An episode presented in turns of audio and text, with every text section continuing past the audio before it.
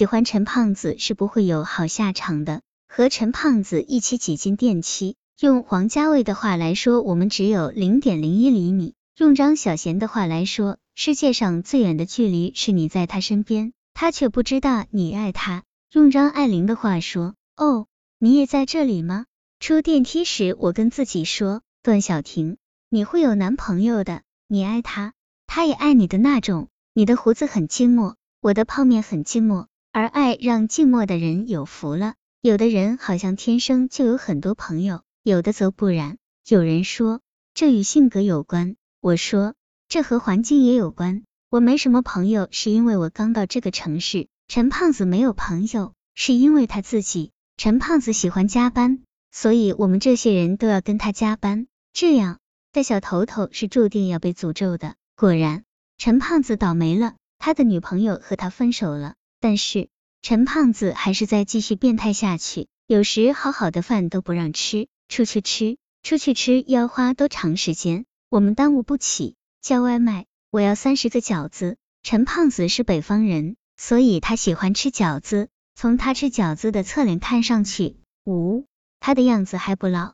陈胖子常在办公室叫嚣，口头禅是效率，拜托各位给我点儿效率。陈胖子有回拍了我的桌子。段小婷，客户打电话来让你改那本画册，为什么没有改？那是我唯一坚持和陈胖子争执到底的一次，后来证明我是对的。陈胖子把福气伪装成鄙视，看了看我，最后他说：“爱新人”，然后就走掉。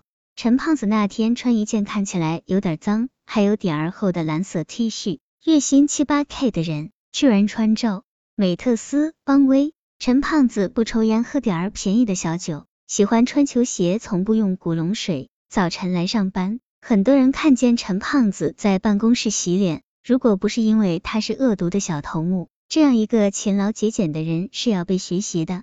永远不可以问的问题，每个女生都喜欢逛街。然而因为陈胖子的存在，我已经好久没有上街了。晚上打车回家，有些不怀好意的司机还要问我，这么晚。你做什么工作的？忙完一个地产项目，陈胖子大发慈悲，放了我们三天假，忽然不加班了。回到公寓里，我又不知道该怎么打发时间，真是贱啊！没电脑，没网上，没冰箱，没吃的。我忽然发现我住的真惨，烧一壶水，泡一碗面，手边还有一个苹果。我打开了电视，我喜欢看喜剧，有一晚电视居然播了《东成西就》，我笑得肚子都痛了。然后想起一个我喜欢他，他不喜欢我的人，我们一起看过这部片子。当时他说有那么好笑吗？那时没有人告诉我，作为一个 M M，永远不要问那句为什么不喜欢我。第二天我就决定去买台电脑，上网是解决寂寞的好办法。不加班的时候就窝在 QQ 上斗地主，我的牌技是很差的，打了很久还是个包身工。我看见 QQ 名单上。陈胖子显示在线，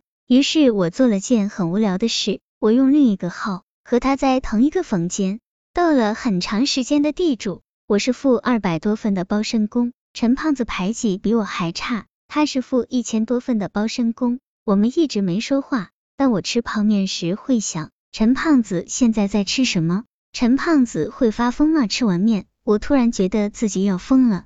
我在想，我为什么要来这里？在老家随便一个电话就能聚上一桌麻将，我为什么要来这里？这时候忽然接到陈胖子的短信，你想出来走走吗？还真是心有灵犀。我回答想，那我请你吃饭。不必，小兵也有小兵的骨气，跟你加了半年的班了，受气都受得成了习惯。偶然对我好要请我吃饭，我还真受用不了。在市中心转悠了半天，买了双骚骚的银色高跟鞋。却没找到想吃饭的地儿，最后还是折回公司楼下的小面馆，要了一碗最爱吃的面。抬头一看，咦，隔着一个人，再隔着一个人，坐着的不是陈胖子吗？他正在吃一碗牛肉面，手边是一瓶百事，吃的那么专心，没有看到我。和我斗了三天地主，脸上新鲜的胡子已经长出来了，我也不理他，埋头吃。陈胖子终于抬头看见我了。